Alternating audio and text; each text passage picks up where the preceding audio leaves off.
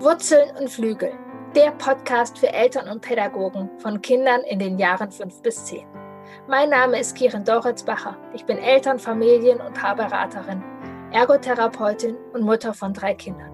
Schule, Alltag, Freunde und Konflikte, das alles wird hier Thema sein. Mein Ziel ist es, dich darin zu bestärken, diese spannende Zeit, die sogenannte Wackelzahnpubertät, in vollen Zügen zu genießen.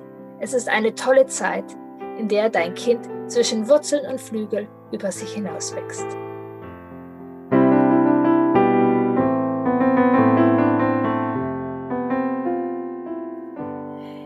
Ich freue mich, dass du wieder zuhörst, dass du neu dabei bist, dass du ja Interesse hast, dein Kind bindungsstark zu begleiten und dabei gerne das Wissen über das Nervensystem nutzt. In der letzten Folge habe ich mich mit Kati schon über das Nervensystem unterhalten und wir haben darüber gesprochen, was wir brauchen, um unsere Kinder feinfühlig zu begleiten. Und heute soll es darum gehen, wie können wir dieses Wissen nutzen oder mit unseren Kindern teilen, die das Gehirn jetzt in der Grundschulzeit wirklich reif dafür ist oder sagen wir, beginnt reif zu sein. Wie können wir dieses Wissen über das Nervensystem, was mir unglaublich hilft, ähm, auch unseren Kindern zur Verfügung stellen? Wie kann dieses Wissen unseren Kindern helfen, sich besser zu verstehen, sich nicht zu verurteilen für ihre Gefühle und für ihr Verhalten? Und ähm, ja, weil kann es sie unterstützen in der Regulation? ja, dieses Wissen, was du hier in diesem Podcast findest, was du in vielen Büchern findest, es ist wertvoll und es ist gut. Und du spürst wahrscheinlich genau so, dass das ist mir wichtig.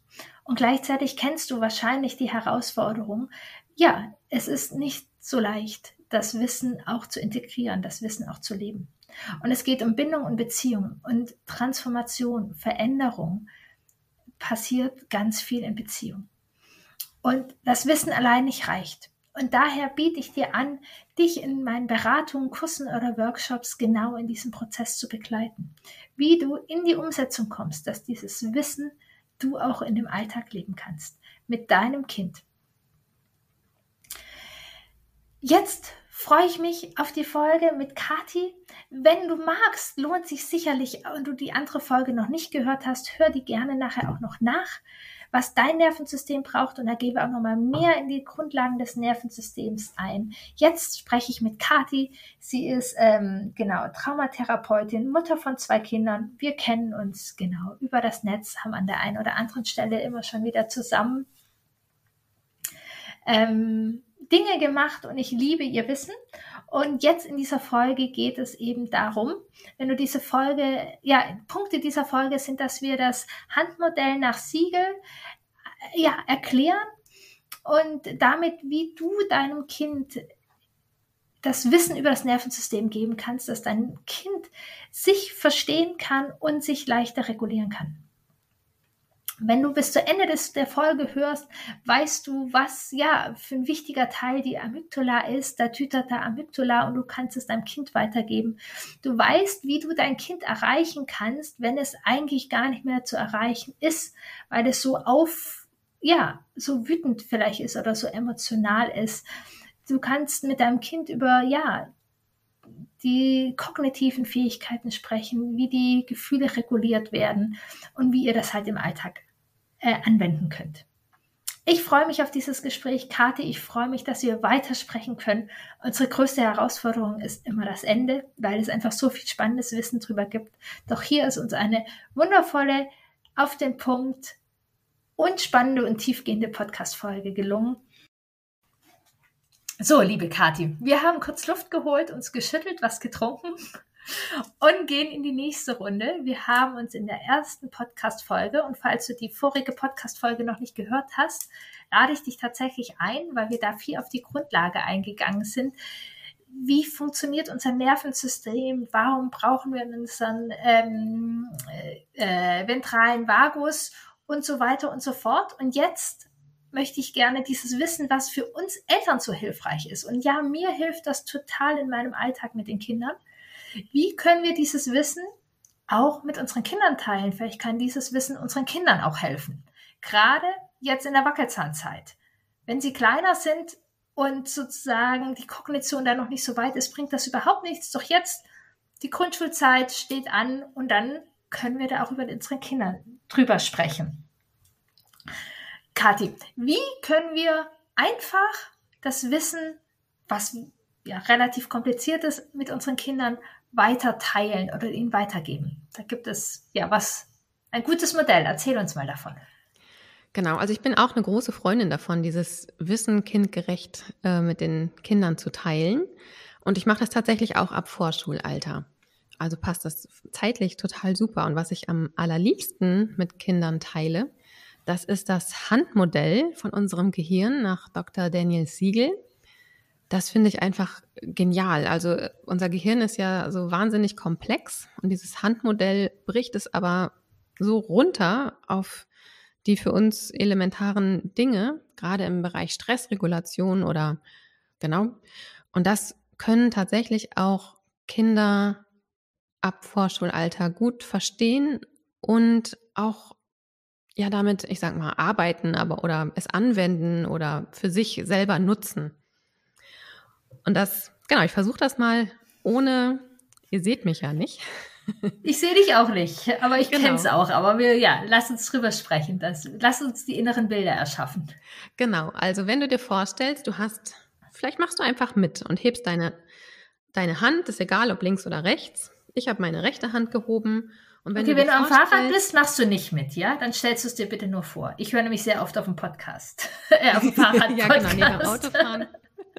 genau, beim Autofahren bitte äh, zuhören, nur, nur zuhören. Also wenn du deine rechte Hand so vor dich hältst, geöffnet, dann hast du ja, dann blickst du ja auch erstmal so auf deinen Unterarm und wenn du dir deinen Unterarm vorstellst, der repräsentiert jetzt so deine Wirbelsäule mit den Spinalnerven, die da so durchgehen und entlang gehen. Und diese Spinalnerven, die gelangen dann oben an deinem Gehirn, an den Hirnstamm erstmal, an das Stammhirn. Und in dem Handmodell wird das Stammhirn durch deine Handinnenfläche repräsentiert. Und das Stammhirn, das ist unser ältester evolutionsmäßig gesehen Gehirnteil, der unsere ganzen Überlebensimpulse und Lebensimpulse beinhaltet. Also so etwas wie Kampf, Verteidigung und Flucht, Erstarrung, Zuflucht, Unterwerfung. Das ist alles dort verankert. Aber auch zum Beispiel, wenn ein Baby geboren wird, wird es der gebärenden Person auf den Bauch gelegt und das Baby weiß, dass es zur Brust robben muss, wie auch immer, und es dort was zu trinken findet. Ja, dieses Wissen ist uralt und das steckt in, im Reptiliengehirn, im Stammhirn drin. Und im Handmodell wird das eben durch unsere Handinnenfläche repräsentiert. Wenn du dann deinen Daumen nimmst und den in die Handinnenfläche so reinklappst, ja, ich hoffe, das ist verständlich, ja. dann siehst du quasi den Repräsentanten für das limbische System vor dir. Und das limbische System, das ist evolutionsmäßig gesehen etwas jünger als unser Stammhirn. Und dort finden zum Beispiel ganz viele Emotionen statt. Oder alle. Alle Emotionen. Ne? Freude, Angst, Trauer, Wut, Ekel, aber auch diese ganzen verschiedenen anderen Emotionen und Gefühle. Da passiert noch ganz viel anderes.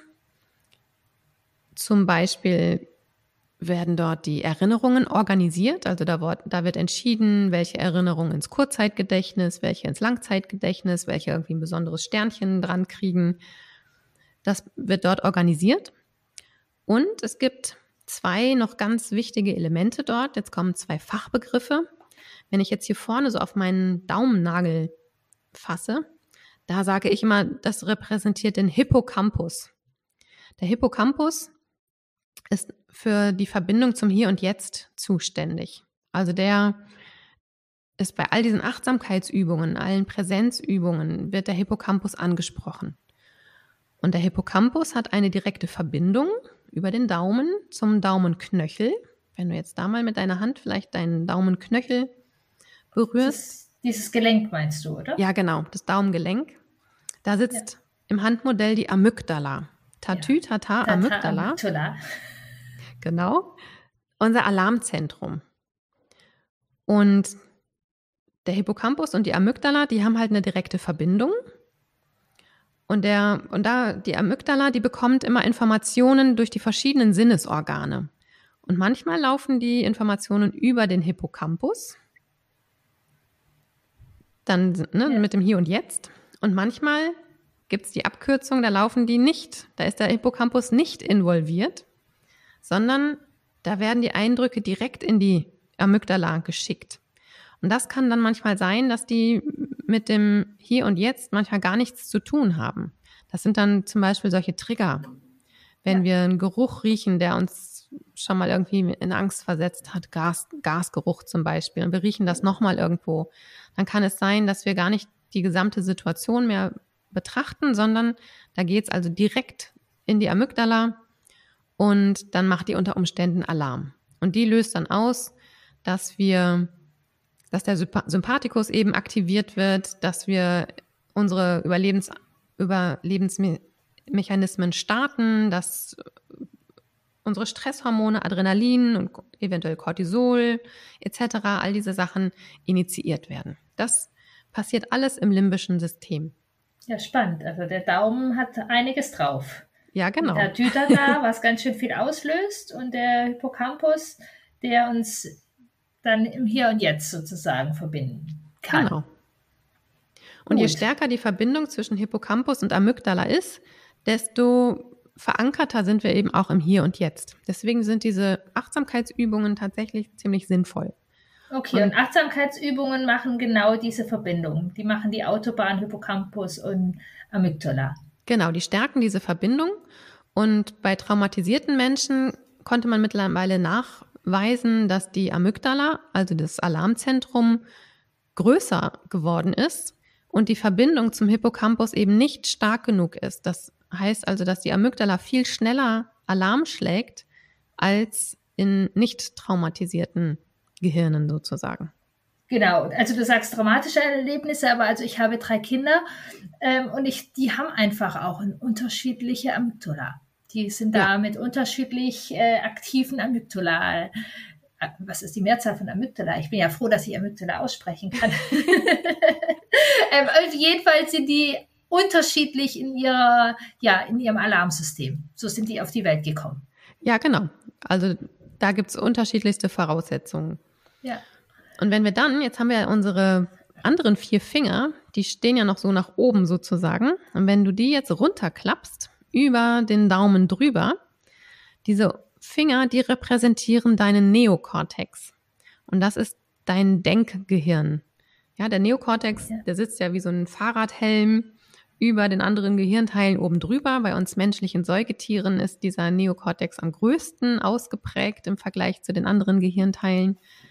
Manchmal denken wir dadurch, dass wir die besseren Säugetiere sind. Das wird sich noch herausstellen.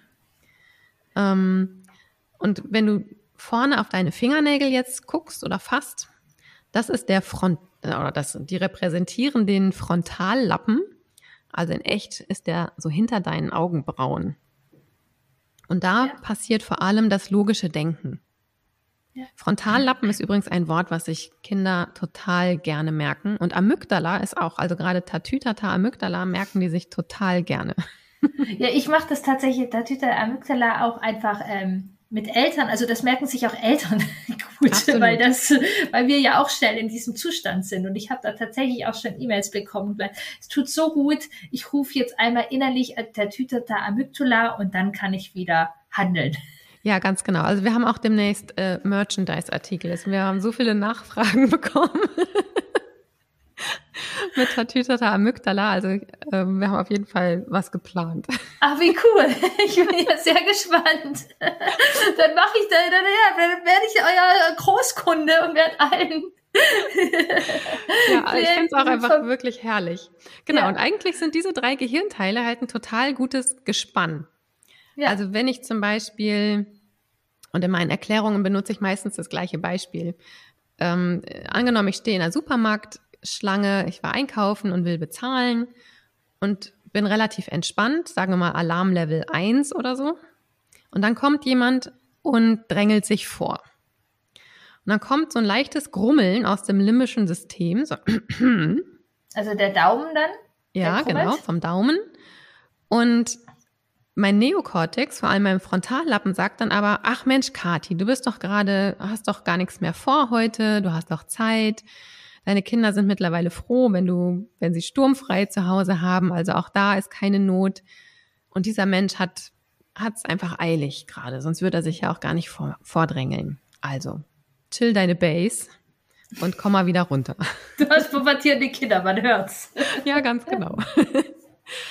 ähm, also hilft mir mein Neokortex in dem Fall beim mich selber regulieren. Ja, und dieses Regulieren heißt halt, mein Alarm geht kurzweilig ein bisschen hoch und dann geht er eben auch wieder runter. Wenn ich jetzt hier aus welchen Gründen auch immer von meinem Hocker, auf dem ich gerade sitze, fallen würde und mein Neokortex dann anfangen würde zu berechnen, wie lang denn mein Arm jetzt gerade ist, wie weit der Abstand zum Boden ist, Erdanziehungskraft, Fallgeschwindigkeit und bester Aufprallwinkel, damit ich mich möglichst wenig, wenig verletze. Wenn er das alles berechnen würde, dann wäre ich längst unten, ohne dass ich irgendeine schützende Haltung, äh, irgendeine schützende Bewegung eingestellt hätte. Ja. Also wäre nicht so dolle. Es würde unser Überleben nicht so lange sichern als Menschheit, wenn das so funktionieren würde. Also in solchen Situationen, wo der Alarm relativ schnell hochgeht, dann hat unser Gehirn eine total coole, finde ich, Funktion, die ist manchmal nicht so super angenehm, aber doch ziemlich cool, dass der Neokortex quasi wie so eine externe Festplatte ausgestöpselt wird. Ja, da wird einfach der USB-Stecker gezogen. Sprich, die Finger klatschen jetzt nach oben. Die sind genau, jetzt nicht Finger mehr rund um den äh, Daumen, also nicht mehr mit unserem limbischen System da im Kontakt, sondern sie klappen nach oben. Ganz genau. Ja, wir haben im Grunde liegen die Emotionen blank. Also das mag ich auch sehr an diesem Handmodell. Man sieht wirklich, dass die Emotionen jetzt gar nicht mehr durch den Neokortex auch so ein bisschen geschützt und reguliert werden können, sondern die liegen einfach blank. Und das kann und das, passieren, wenn der Bruder vielleicht eine größere Currywurst auf seinem Teller hat als mhm. man selber. Genau. Oder zwei Nudeln mehr. Das kann passieren. Das war bei uns tatsächlich mal der Fall, ja. Ja. Und da war bei mir dann auch ganz schnell ähm, lagen die Emotionen blank. blank. Ja, aber das Beispiel ist eigentlich auch sehr passend, gerade für unser Alter, weil sich so viel auch um Gerechtigkeit und Moral in der Zeit auch entwickelt. Kann es einfach wirklich gerade zu Gerechtigkeitsthemen sehr schnell, es ist noch nicht alles so verbunden und dann, ja, das ist ungerecht und wups ist, ähm, genau, Genau, ich wollte ja auch nachher noch ein bisschen was zur Pubertät sagen. Und ich meine, die Wackelzahnpubertät ist eben eine kleine Pubertät, wo sich im Gehirn ja auch schon was verändert also vom Babygehirn zum Kindergehirn tatsächlich was verändert. Da kann ich nachher auch ja. einfach nochmal kurz drauf eingehen. Warum ja. da die Emotionen nochmal extra blank liegen manchmal. Ja, total. Und wenn es dann zum Beispiel noch eine, noch eine Stufe weiter geht, wenn es also nicht nur Gefahr, sondern Richtung Lebensgefahr geht, kann es theoretisch auch sein, dass, oder nicht nur theoretisch, auch ganz praktisch, dass auch unser limbisches System ausgekoppelt wird. Also auch da, also da haben wir die flache, ausgespreizte Hand sozusagen. Genau, dann blicken wir wieder rein mhm. auf unser Stammhirn und dann werden wir auch wirklich nur über Lebensimpuls gesteuert. Das heißt, wir haben gar nicht mehr, also erstens haben wir kein Schmerzempfinden mehr. Also auch ne, das limbische System ist auch der Teil, wo, wo auch unser Spüren stattfindet. Die Weiterleitung von Körperempfindungen. Wir spüren nicht mehr, wir nehmen uns selber gar nicht mehr so richtig wahr. Das ist auch der Bereich der Dissoziation für diejenigen, denen der Begriff was sagt. Wenn wir gar nicht mehr so richtig bei uns sind. Ja, wir haben keine bewusste Kontrolle mehr über unser Handeln. Das haben wir eigentlich nur, wenn die alle drei gut zusammenspielen. Und diese, dieses Handmodell, das ähm, benutze ich tatsächlich gerne, wenn ich das äh, schon Kindern erkläre, die in der Schule sind. Und da gibt es auch ein Schulbeispiel. Ich hatte mal eine kleine Klientin, die, die hat es mit Mathe einfach sehr schwer. Und ich bin ja auch Mathematikerin. Und deswegen kriege ich öfters ähm, Kinder in die Praxis geschickt, die eben besonders Probleme in Mathe haben. Und alle erhoffen sich dann, dass ich denen Mathe beibringe. Dabei bringe ich denen einfach viel mehr übers Gehirn bei. Und dieses Mädchen Das hatte eine ganz liebevolle und eine ganz engagierte Lehrkraft. Und die hat ihr diese Matheaufgaben immer von links, von rechts, von oben, von unten erklärt. Also wirklich unermüdlich. Und dieses Mädchen war aber eben auch ein traumatisiertes Mädchen, war aber eben immer in so einem Alarmzustand, sodass ihr Neokortex gar nicht online war. Und diese ganzen Erklärungen, diese wirklich wohlgemeinten, gut gemeinten Erklärungen der Lehrkraft, die hat das Kind zwar gehört, aber die Festplatte, auf der das gespeichert werden sollte, lag einfach zu Hause quasi in der Schublade. Die war nicht eingestöpselt. Ja, der Neokortex war offline. Und dieses Mädchen hat dann irgendwann gedacht, also wenn selbst die Lehrkraft mir das nicht erklären kann, das ist wirklich die geduldigste und tollste Person, die ich irgendwie kenne, dann muss ich wirklich richtig dumm sein. Und das hat mich auch so getroffen. Also wirklich ein junges Kind, äh, gerade fünfte Klasse oder sowas war sie. Und schon so ein Bild von sich. Und dann habe ich ihr dieses Handmodell erklärt und habe ihr erklärt, du kannst in dem Augenblick gar nichts verstehen. Also selbst Vokabeln kannst du nicht verstehen. Und selbst wenn du es mal irgendwann verstanden hast, du könntest es gar nicht rausholen aus dieser Festplatte, weil sie gar nicht dabei ist. Du hast sie nicht dabei. Und da konnte ich wirklich so deutlich sehen, wie diesem Mädchen so Erleichterungssteine vom Herzen gefallen sind, weil es dieses Selbstbild, dieses Ich bin dumm ablegen konnte. Ja. Und es hat einfach Sinn gemacht, dass sie in diesem Augenblick diese ganzen liebgemeinten Erklärungen einfach gar nicht verstehen kann. Ja, genau. Und so kann dieses, also tatsächlich, ich rede mit meinen Kindern auch wahnsinnig gerne über das Nervensystem, ähm, wie das eben auch hilft oder auch, auch bei Konflikten. Das ist zum Beispiel, wenn das, ähm, genau, wenn die Finger, wenn die, die, die, ähm, der Neokortex abgestöpselt ist, dass wir da ja gar keine gute Lösungen finden können. Ja, ganz genau. Also wenn die Weil, Emotionen noch blank liegen, ne? also dann ja, schreien wir halt eher rum. dann ist auch unser ventraler Vagus überhaupt nicht online. Da ist der nicht aktiv. Dann geht es überhaupt nicht um, dann interessiert uns aus Nervensystemsicht unser Gegenüber einfach überhaupt gar nicht weil das überhaupt nicht dran ist, gerade in sozialen Kontakt zu gehen, weil wir in so einer Wut oder in so einem Verteidigungsmodus, Kampfmodus sind, um uns irgendwie zu schützen, wo es nicht um die Gemeinschaft geht. Ja, also das ist total wichtig. Daher macht, ist dieses einfache Modell mit der Hand so schön, dass wir das echt unseren Kindern auch sagen können. Also, dass genau der, das Stammhirn und dass der Daumen da ist, wo ganz viel unsere Gefühle sind und eben die Finger darum, der Kortex, unsere Schaltzentrale sozusagen, wir auch brauchen. Genau. Und ich frage dann zum Beispiel manchmal auch meine Kinder, wenn ich merke, dass die Schaltzentrale nicht on ist, was brauchst du denn jetzt? Ja, so, du, da reden wir später drüber. Ich weiß, dass dir das wichtig ist. Wir müssen jetzt erstmal gucken, wie wir sozusagen die Schaltzentrale wieder dran kriegen. Und dann können wir da gerne in den Lösungsprozess gehen. Und das ist, ähm, ich glaube, für alle Beteiligten ganz hilfreich. Absolut, absolut. Dieses Bild. Ja, also nicht nur in Familien, auch in Kitas, in Schulen ist das, gibt es ja immer wieder streitende, äh, kleinere bis größere Gruppen. Und es macht überhaupt gar keinen Sinn, in dieser Zeit, wenn die Emotionen so blank liegen, kognitiv da irgendwas besprechen zu wollen. Einfach weil der Neokortex nicht online ist, weil der ventrale Vagus nicht aktiv genug ist, um wieder empathisch irgendwie die Not eines anderen Kindes sehen zu können.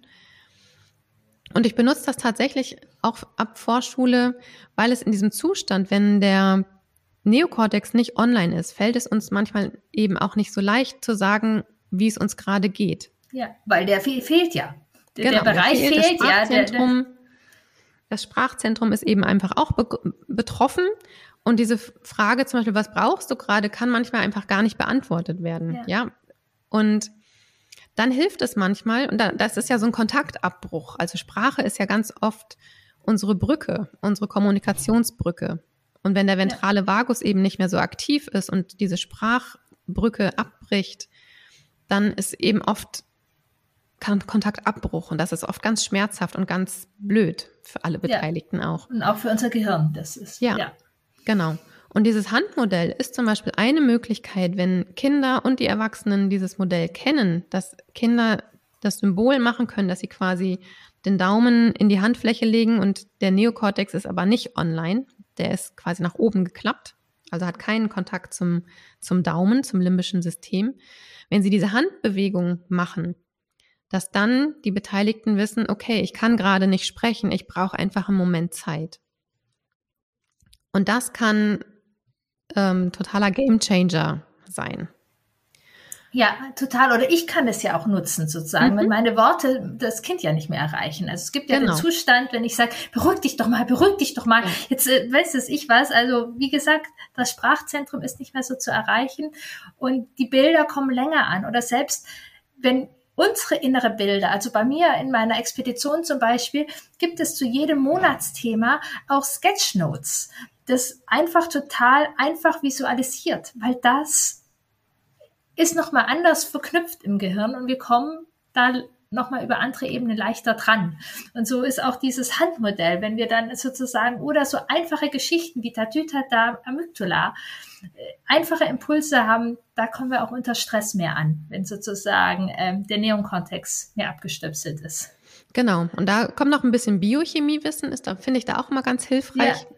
Unsere Stresshormone Adrenalin und Noradrenalin und Cortisol zum Beispiel, die sind da total hilfreich, denn wenn wir im Stress geraten, also was weiß ich, ein Streit entfacht und dann ist überall erstmal Adrenalin überall unterwegs und Adrenalin hat eine Halbwertszeit von zwei Minuten. Ja. Das heißt, je nach Körpergröße und Körpergewicht, wenn dann nichts Neues mehr hinterhergeschossen kommt, sagen wir, der Konflikt ist jetzt vorbei, aber alle sind noch so erhitzt, dann braucht es circa sieben bis zehn Minuten, dass sich das Adrenalin wieder abbaut. Und das hängt natürlich alles damit zusammen, wann der Neokortex wieder mit reinkommt, wann das, der ventrale Vagus auch wieder aktiv ist. Das ist ja ein ganz zusammenhängendes System. Und wenn ich weiß, nach so einer Hitz, nach so einem hitzigen Streit, kann es wirklich einfach sieben bis zehn Minuten dauern, bis die Gemüter sich so weit wieder durch die Biochemie alleine, ja, durch den Abbau von Adrenalin beruhigt haben. Und dann erst kommen diese ganzen Systeme wieder zusammen und Austausch darüber ist möglich. Ja. Und das finde ich immer absolut ähm, ein wichtiges Wissen. In diesen zehn Absolut. Minuten brauche ich überhaupt nicht damit anzukommen, irgendwas klären zu wollen. Ja, das feuert ja dann nur rein. Also wenn ich in dieser Zeit, wo sozusagen der Stress sowieso rumwirbelt, also ich mir hat mal jemand auch dieses Bild gegeben, das finde ich total hilfreich. Es gibt doch diese Schneekugeln. Mhm. Und wenn die durchgewirbelt werden, mhm. das ist dann erstmal Wirbeln. Mhm. Und dann dürfen wir tatsächlich einfach manchmal nur abwarten, bis diese Schneeflocken runter sind und nicht immer wieder neu reinpusten. Genau. Und wenn diese Schneeflocken wieder runter sind, dann sehen wir klarer. Dann kann man da sozusagen, bekommt man den Durchblick. Genau. Haben wir das nicht so mal, mal im Live zusammen gemacht? Ich weiß auf jeden Fall, dass ich das Mitte Dezember wird, das eine Podcast-Folge bei mir. Okay. ja, spannend. Ja, nee, also das äh, mit der Glaskugel habe ich von anderer Stelle. Ach ja, ähm, aber ähm, ganz genau, ja. Also, ja, wir sind wieder voll drin und es ist total spannend. Ähm, und ja, wir hoffen, dass dieses Wissen, weil, was du ja vorhin in der anderen Podcast-Folge auch schon gesagt hast, das Wissen schafft Orientierung und die Orientierung schafft Sicherheit. Und aus dieser Sicherheit können wir ganz anders handeln, können wir unsere Gefühle und hier eben auch unsere Kinder ihre Gefühle und Emotionen leichter regulieren. Ganz genau. Und ja, daher genau fasse ich sozusagen noch mal äh, kurz äh, zusammen. Also nehmt gerne dieses Handmodell nach Siegel. Der Hirnstamm und das ähm, limbische System, also unsere Gefühle, sind der Daumen und die dürfen eingeklappt sein in die Hand, damit es funktioniert. Der Hippocampus und die Dadyta da ist da noch mit drin, Amygdala und eben unser Cortex, unsere Schaltzentrale, unser Abwägen, unsere Sprachzentrum. Das ist äh, der Cortex, der Neonkortex und das sind in diesem Modell die Finger, die dran geklappt sein müssen, um gut zu funktionieren. Und wenn wir Stress haben, dann fand ich dein Beispiel total schön. Wenn wir vom Stuhl fallen, hilft uns der Cortex nicht, um das alles zu koordinieren und zu berechnen. Dann ist es physiologisch, dass der Cortex eher erstmal wegspringt und die Amygdala oder und das Stammhirn das alleine machen. Aber langfristige Lösungen ähm, finden wir nicht ohne den Cortex. Ganz genau. In unserem Alltag. Genau, jetzt noch ein, ein, ein kleiner Sprung. Wir sind hier in der Wackelzahnzeit. Doch die Pubertät steht auch vor der Tür und wir hatten vorher schon drüber gesprochen, das sind Umbauarbeiten im Gehirn. Vielleicht kannst du kurz ein bisschen was über anfängliche Umbauarbeiten erzählen und dann kannst du vor allem weiterverweisen. Genau.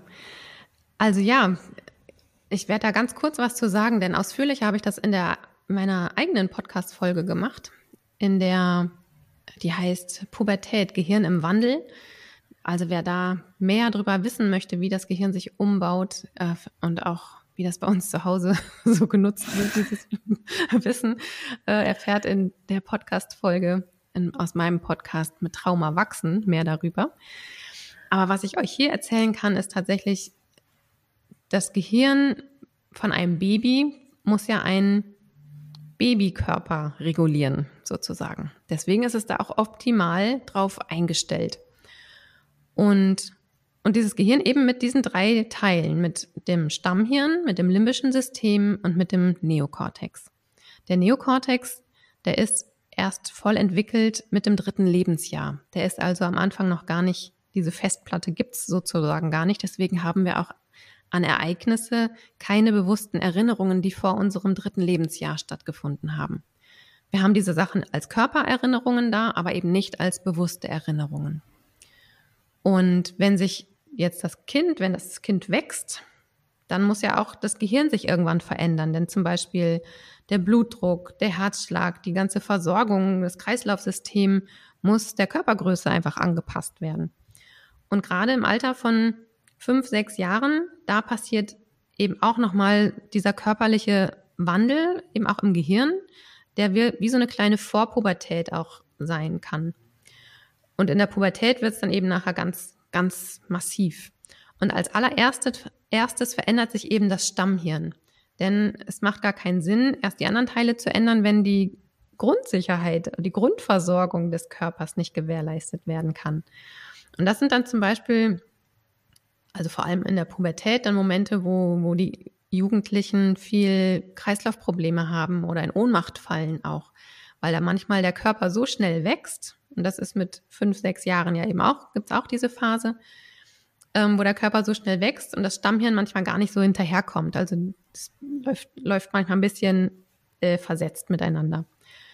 Und dann in der zweiten Phase fängt eben an, das limbische System sich anzupassen. Also es ist ja auch mit fünf, sechs Jahren beginnt ja auch die Zeit, wo ähm, aus dem ich und aus dem Familienumfeld, das äh, vergrößert sich ja dann nochmal, da ist ja auch bei den meisten der Schuleintritt, ja, dass die Welt wird einfach auch nochmal größer und auch andere Emotionen kommen nochmal dazu. In der Pubertät. Ja, und differenzierter. Mhm. In der Pubertät dann natürlich eben auch ne, dieses erste Verliebtsein, die ersten sexuellen Gefühle. Ähm, das kommt hinterher. Da entwickelt sich also das limbische System weiter. Und bislang hat unser Neokortex dann immer alles die waren ja bisher ein ganz gut eingespieltes Team und jetzt kommen da auf einmal so Emotionen und der Neokortex versteht überhaupt gar nichts mehr, weil der eben noch auf dem Level von Kleinkind beziehungsweise in der Pubertät dann von Kind ist und versteht überhaupt nicht, was da abgeht. Und diese Kinder, Jugendlichen sind dann unter Umständen völlig verwirrt und auch überfordert mit den Emotionen, denen sie dann auf einmal so ausgeliefert sind. Sie verstehen die Welt nicht mehr, kriegen das aber auch noch gar nicht reguliert. Ja, da, also da kommt ganz viel, meine Kinder würden sagen, zickiges Verhalten, die ganzen zickigen, ich will jetzt gar nicht nur sagen Mädchen, auch teilweise Jungs, aber auch ich erlebe es auch, dieses, dieses Hin- und Her-Switchen zwischen den, zwischen extremen Emotionen einfach. Und die können nicht gut reguliert werden durch den Neokortex, weil der eben einfach noch auf einem anderen Alterslevel ist. Und dann kommt irgendwann die Umbauphase im Neokortex. Und da kann ich sagen, also in der Pubertät dann, das ist wirklich auch eine interessante Zeit. Diese Komplettumstellung, die dauert tatsächlich bis zum 25. Lebensjahr. Ja. Also das sage ich meinen auch immer, die dann das Gefühl haben, jetzt ist mein Kind doch eingeschult, jetzt mhm. müsste es doch, ja, bis zum Ganz 25. Genau. Lebensjahr. Und also ich bin über 25 und ich lerne auch immer noch mit diesen Regulationen von Gefühlen und so Geschichten. Ja, absolut, genau. Ja, aber wirklich dieser Umbau im, im ja. Neokortex, also der, der führt auch manchmal dann dazu, dass Kinder gar nicht oder Jugendliche gar nicht mehr ganze Sätze sprechen können. Ja, die können dann manchmal einfach wirklich nur noch Geräusche machen. Also es wird für alle, die das noch erwartet, auf jeden Fall eine Spannend. lustige Zeit. Und ich kann euch nur empfehlen, diesen Podcast euch bis dahin im Auge zu behalten. Denn mir und meinen Kindern hat dieser, dieses Wissen um diese verschiedenen Entwicklungsphasen total geholfen, dieses Anstrengende, was es für alle Beteiligten ist, also auch die Kinder und Jugendlichen, die fühlen sich ja wirklich unwohl bei diesen Umwandlungsprozessen, weil die sich selber manchmal nicht mögen und die Welt einfach nicht verstehen. Und für Erwachsene, für uns begleitende Erwachsene ist es auch manchmal mega anstrengend. Und wir können dann da einfach manchmal zusammen stehen und sagen, mhm, Umbauphase gerade, mhm, genau, alles klar, ist super anstrengend, oder? Mhm, okay, ich hab dich lieb, ja, ich dich auch. Ja, super hilfreich, genau. Also dieses Wissen hilft da sehr. Und ich habe auch noch mal eine Podcast-Folge mit Inke, die da ja auch ein tolles Buch dazu geschrieben hat, wie mhm. wir das dann auch noch gemeinsam einbetten können. Ganz genau. Ja, liebe Kati, wir könnten wieder weiter und weiter sprechen. Dafür haben wir ja beide unsere Podcasts und ihr könnt weiter hören. Es gibt weiter ganz vieles Spannendes. Ich würde dich jetzt total gerne noch die zweite Frage fragen, die ja, all meine Gäste bekommen. Was hat dich denn in den Jahren fünf bis zehn bestärkt? Oder wer? Gab es, ja, Handlungen von deinen Eltern, von Lehrern, von Pädagogen, von Tanten oder Onkeln. Was hat dich denn in den Jahren fünf bis zehn bestärkt? Also da würde ich fast sagen, es waren einzelne Lehrkräfte. Ich hatte eine Englischlehrerin und einen Mathelehrer und noch einen Physiklehrer, die haben mich damals in meiner Not tatsächlich auch gesehen und haben dies auch angesprochen bei meinen Eltern. Und das war total hilfreich für mich, dass es andere Erwachsene außerhalb meines Elternhauses gab. Also man muss dazu sagen, dass ich einfach nicht so, so sehr schöne Kindheit hatte. Und, ähm, und die diese Problematik zu Hause erkannt haben und mich in meiner Not in der Schule gesehen haben. Und ich glaube, das hat Schule für mich einfach zu einem sehr sicheren Ort gemacht. Und das hat mir sehr viel, also wenn Eltern, manchmal sind Elternhäuser einfach keine sicheren Orte. Und dann kann Schule der sichere Ort werden, wo Kinder sich sicher genug fühlen und wo sie dann die Entwicklungsschritte machen können, die sie eigentlich zu Hause machen sollten. Ja, wie wertvoll und was für, für ein wertvoller Appell und Geschenk tatsächlich. Also ich weiß, dass viele Pädagogen und Lehrer hier auch zuhören es ist wirklich entscheidend, wie ihr auch in der Schule oder im Hort die Kinder ja. begleitet. Es reicht eine Person im Leben eines Kindes. Ja, ja das sagt die Resilienzsachenforschung. Genau. Und diese eine Person können wir eben auch sein, wenn wir nicht zur Familie gehören. Ganz genau. Liebe Kathi, ich danke dir. Ich danke dir von Herzen. Wow, das war wieder eine spannende Folge. Ich könnte ja ewig darüber weitersprechen. Wer mehr über das Nervensystem wissen will, springt rüber zu Kati. Ich freue mich, dass du hier bist, dich das zugehört hast. Und wenn du jetzt möchtest, dass dieses Wissen du auch in deinen Alltag umsetzen kannst und auch leben kannst, der Übergang vom Wissen in das beziehungs- und bindungsorientierte Miteinander, auch wenn du deinen eigenen Rucksack hast und deine Geschichte und die nicht an deine Kinder weitergeben möchtest, lade ich dich ein, begleite ich dich super gerne in Einzelberatung via Zoom in der ganzen Welt oder in Hannover in meiner Beratungspraxis. Ich begleite dich gerne in meinen Kursen und Workshops, denn wenn wir etwas in unserer Beziehungsfähigkeit, in unserem Miteinander verändern wollen, in ein, in, ja, in eine Transformation wollen, dann ist das so hilfreich, wenn wir das auch in Beziehung machen. Wir haben so viel über das Nervensystem gelernt. Auch ich kann dich in deiner Regulation vom Nervensystem unterstützen und du unterstützt dann dein Kind weiter. Und gibst du mit auch nicht deinen Rucksack, deine Erfahrung von deinem Nervensystem an dein Kind weiter. Melde dich gerne. Ich wünsche dir von Herzen, ja, frohes Weiterhören und genau den nächsten Schritt, den du jetzt brauchst.